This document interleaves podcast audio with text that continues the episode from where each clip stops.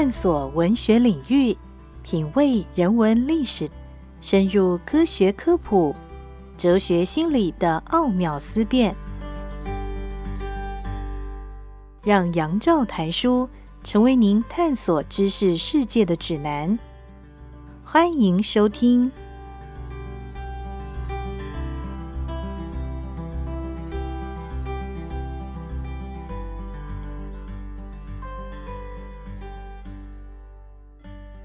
各位听众朋友，大家好，欢迎收听杨照谈书。本节目以台北广播电台 FM 九三点一，每个星期一到星期五晚上九点为大家播出。我是杨照。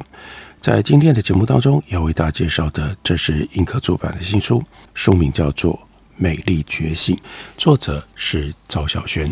赵小轩在这本书里，用梵谷对他的弟弟 Theodore 所说过的一句话，来开启什么叫做美丽觉醒的说明。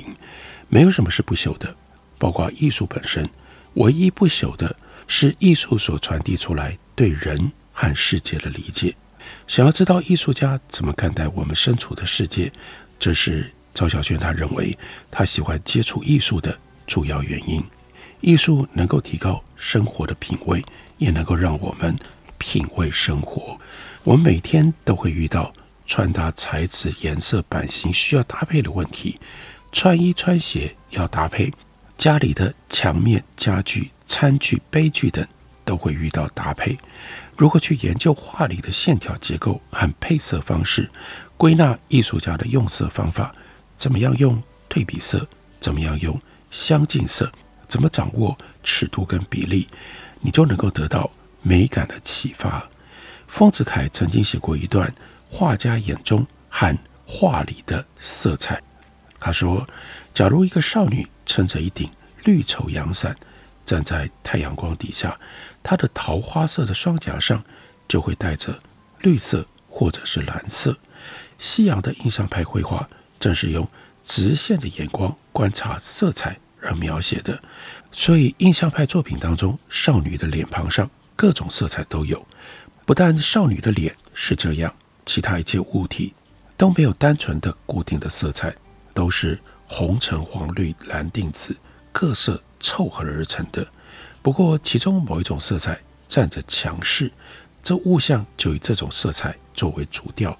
但这个主调又完全不固定，跟了环境的影响而时时变化。雪白的粉墙在强烈的日光阴影当中显现出翠蓝色，嫩绿的杨柳在春日的朝阳当中显现出。金黄色，用艺术的眼光看起来，世间万物没有固定的色彩，所以印象派的画家说：“世人皆知花红叶绿，其实啊，花有时而绿，叶有时而黄。”所以赵小轩就跟我们说：“如果能够用丰子恺所描述的这种精妙的有色眼睛去观察生活当中随时得选择的色彩，你的品味。”就会大大的提高，艺术也引领我们去欣赏普通平凡日常的事物，生活周遭那些被我们忽视的事物，艺术家都能够看得到。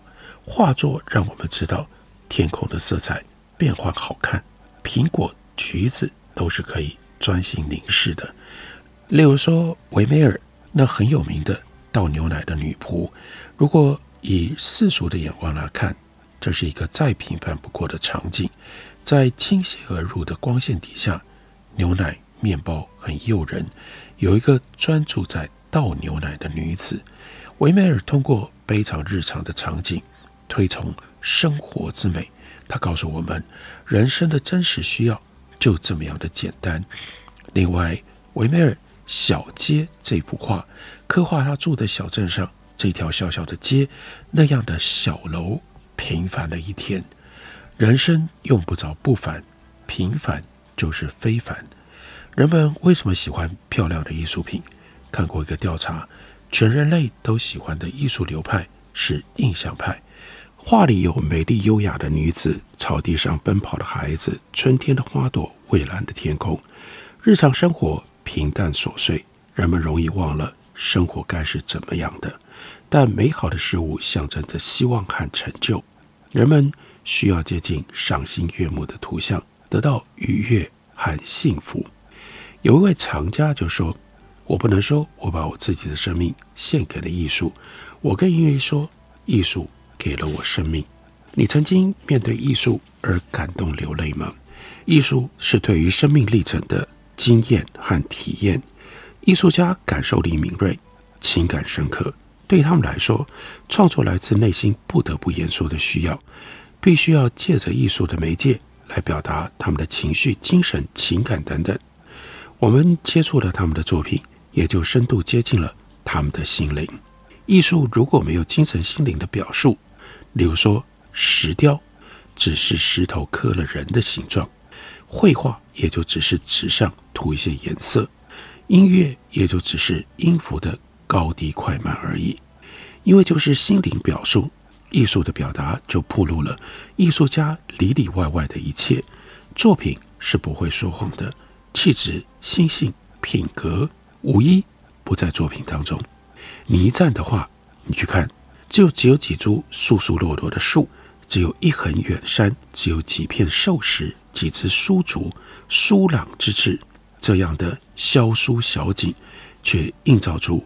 你在心底的孤绝寂寞，画出色域绘画的 Rothko，他说：“我之所以画画，是希望赋予绘画用音乐和诗歌一般的痛感。他们透过作品向世界诉说，诉说生命的感性体验，诉说那无法言说的一切。当我们注视着大卫的雕像，真的能够体会出米开朗基罗说的是有一个生命存在在石头里。”我只是让石头里的生命显露出来。艺术的核心并不是技术，而在于能够显示生命共通的情感。好的花鸟画，鸟的动态形神，花的姿态都要有感情，才能够让人有美的享受。所谓好花枝头一朋友，落花水面皆文章。托斯泰认为，艺术能够借着文字、线条、色彩、声音、身体动作等，表达人类共有的情感，有近乎宗教的神圣功用。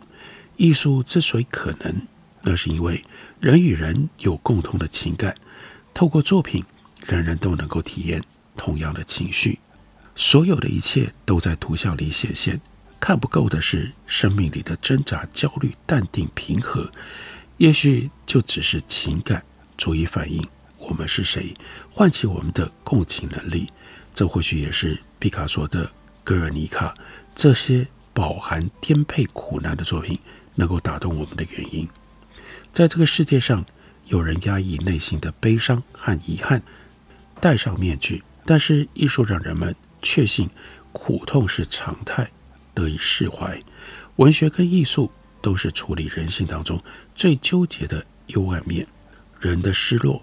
人的渺小，人的孤单，人的无望，另外沧桑、压抑、贫弱等不堪的种种遭遇，随着作品展示的情境，经历不同的人生困境，感受人性的矛盾、生命的纠葛，知道世界并不是那么样的简单平面的。接触艺术，让我们对生命的幽微、人性的困境，能够有更多的宽容跟谅解。雷诺瓦说。痛苦会过去，而美会留下。赵孝轩总结说：“那些让我停下脚步的，是能够产生深刻共振的作品。美术馆里，许多人驻足在一幅名画前面，凝神欣赏；音乐厅里，观众为一首乐曲微笑动心。这些在美术馆里的专注，生发于个人的感悟。它并不用去影响世界，只是用来安顿自己。”拥有艺术品，不是去拥有那张画布或者是那张纸，而是作品所传递出来的精神价值。值得收藏的是艺术的创造和美感，而不只是那件东西。有些图像的震撼，触及心灵的反思；有一些深入的情感表达，碰触到人同此心的感动。有些或许怪异、或许挑衅的呈现，则隐藏着抗议跟抗争的企图。二零二三年，赵孝轩在东京都写真美术馆看到了深籁长久的个展，他就在展厅来回观看、走动、思考了两个多小时。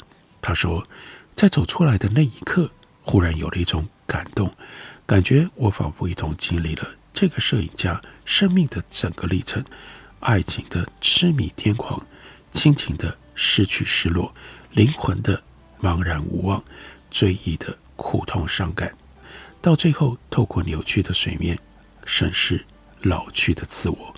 当我在看到他的名作《乌鸦》的时候，忽然觉得自己懂得了那种深沉的悲哀，产生了深度的情感共鸣。艺术是一种内在的力量，是精神心灵的升华过程。我总觉得，艺术欣赏的过程，就是在寻找某一些困在躯壳里的灵魂，让灵魂受到感动，情感得以抚慰，丰富了精神生活。也给予我们生命当中的高峰体验。我们休息一会儿，等我回来继续聊。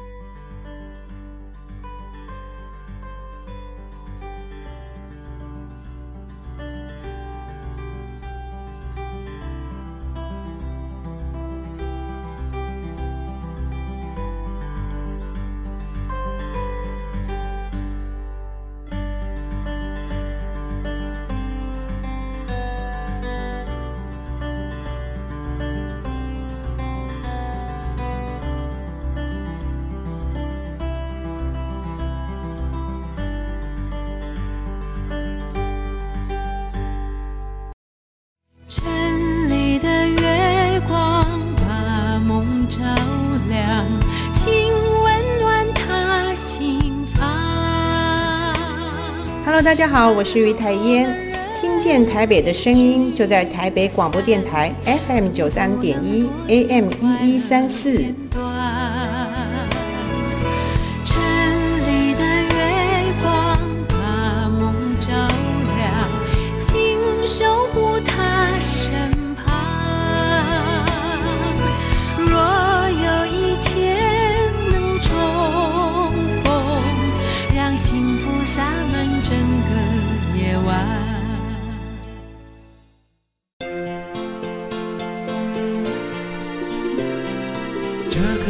是多么美。阳光空气山和水听见台北的声音充满幸福的滋味。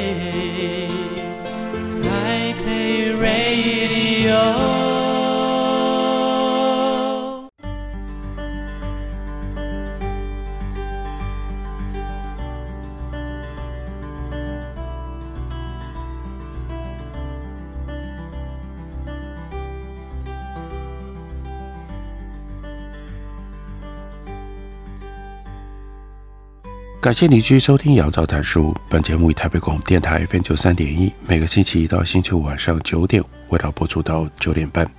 今天要为大家介绍的，这是赵小轩的《美丽觉醒》，印刻出版的新书。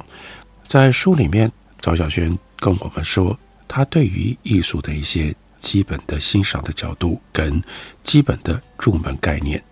例如说，你去看画展，你会不会说这画的不像，或者是？更进一步的抱怨，这画的什么鬼？要如何欣赏艺术品？到底都得要看什么？要怎么看呢？赵小轩告诉我们，面对作品，我们经常会急于知道眼睛看不到的，也就是图像背后的知识。例如说，这是谁画的？他是谁？他在哪一个时代？他为什么画？他的作品在说什么呢？面对艺术，我们总是渴望知道更多。却很少认真站在作品前面看至少五分钟以上。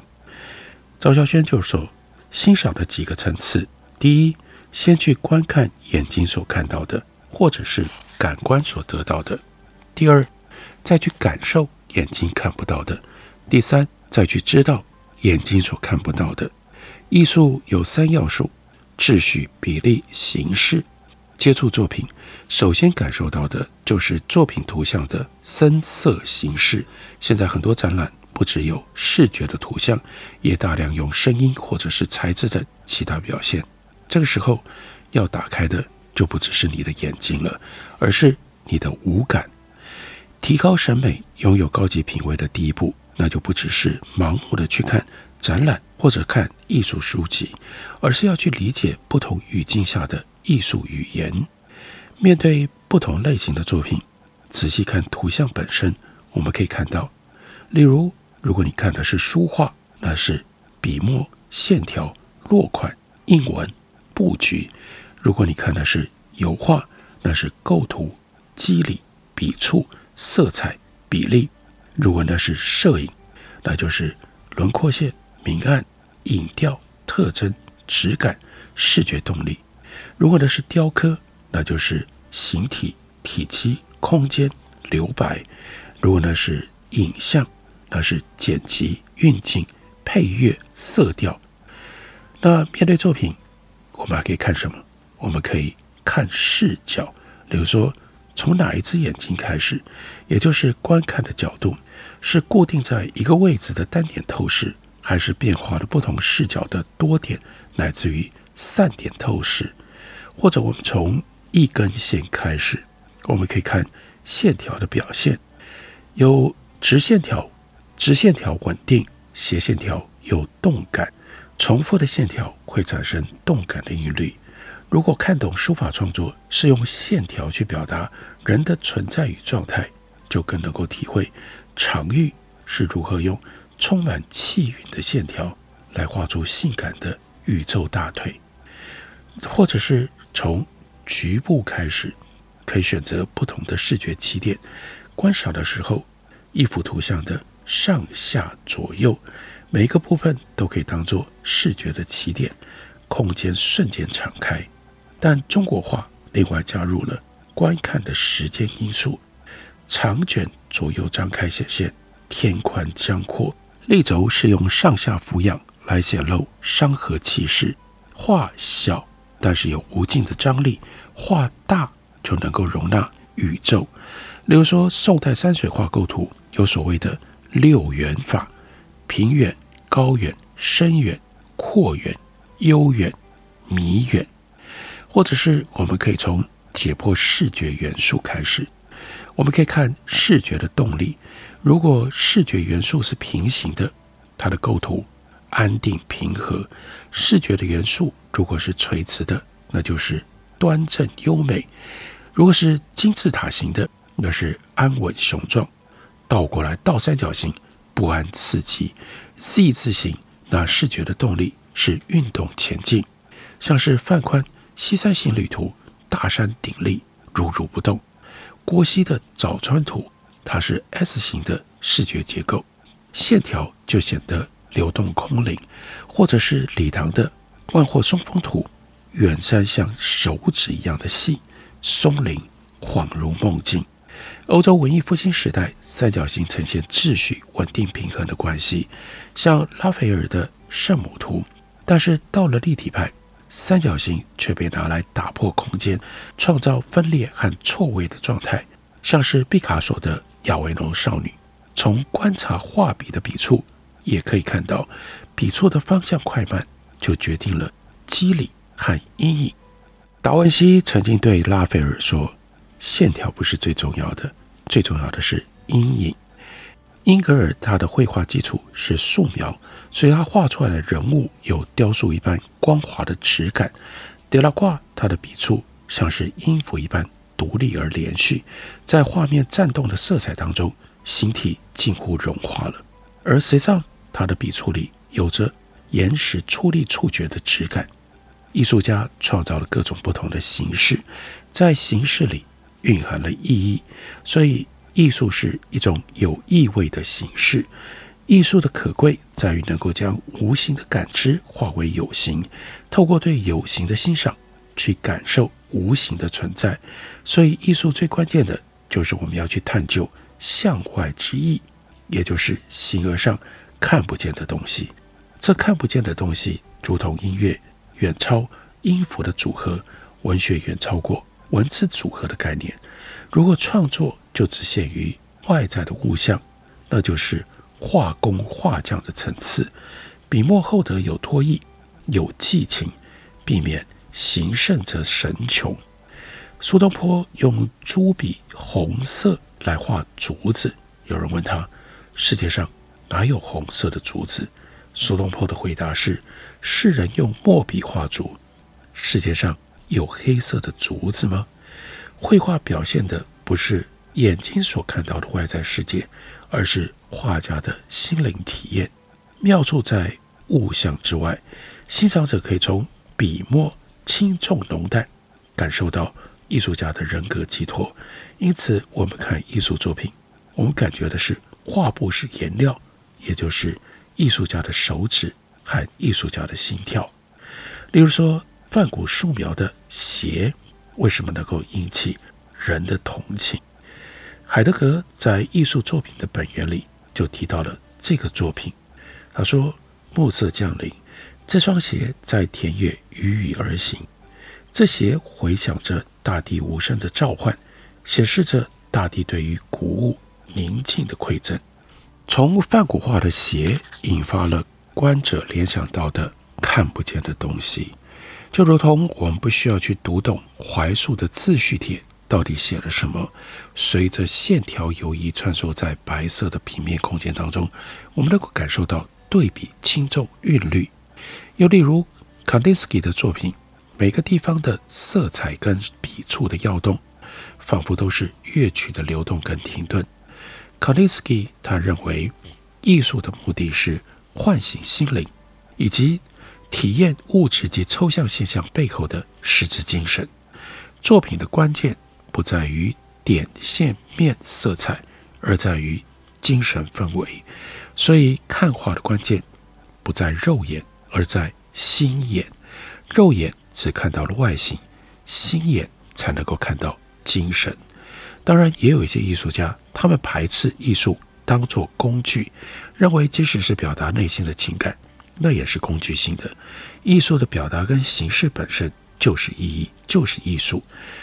这种艺术家，他们认为绘画的本质就是点、线、面、颜色、空间，而不在于内容与否，是形式本身，不在于形象具体与否，而在于形象美丑本身，不在于美丑与否，而在于自然感受本身。抽象艺术帮助我们回归检视宇宙组成最基本的美学元素，最基本的美学元素：线条、形状、颜色、纹理、构图等。艺术家们，他们透过抽象字眼，带我们看到不一样的世界，去感知不存在的世界。艺术以形式传递了文化价值、内涵、精神、思想、观念、气韵、意境。如同一张好照片的关键，最终还在于有没有形而上的存在，也就是有没有精神层面的思考和哲理的创新。另外，艺术的创造不一定是建构了意义才因此有价值，破坏也有意义，这也是看不到的东西。所以，面对艺术的象征，观赏者必须调动自己的想象力。爱因斯坦就说：“想象力比知识更重要。正是音乐赋予了我无边的想象力。”而塔比尔斯则说：“当你观看的时候，不要认为这是一幅画，或者是世界上的任何一件事物，尽可能让自己去想各种事物。绘画应该是一切，它可以是风中的阳光，也可以是暴风雨当中的乌云。”可以是一个人生命的足迹，也可以是地板上的脚印，它可以是我们的状态，今天、现在，或者是永久。我们看到了画，我们也感受到了画外之意。这是赵孝轩他在书里面特别呈现出来，告诉我们艺术欣赏所包含的多重宇宙。感谢您的收听，明天同一时间。我们再会。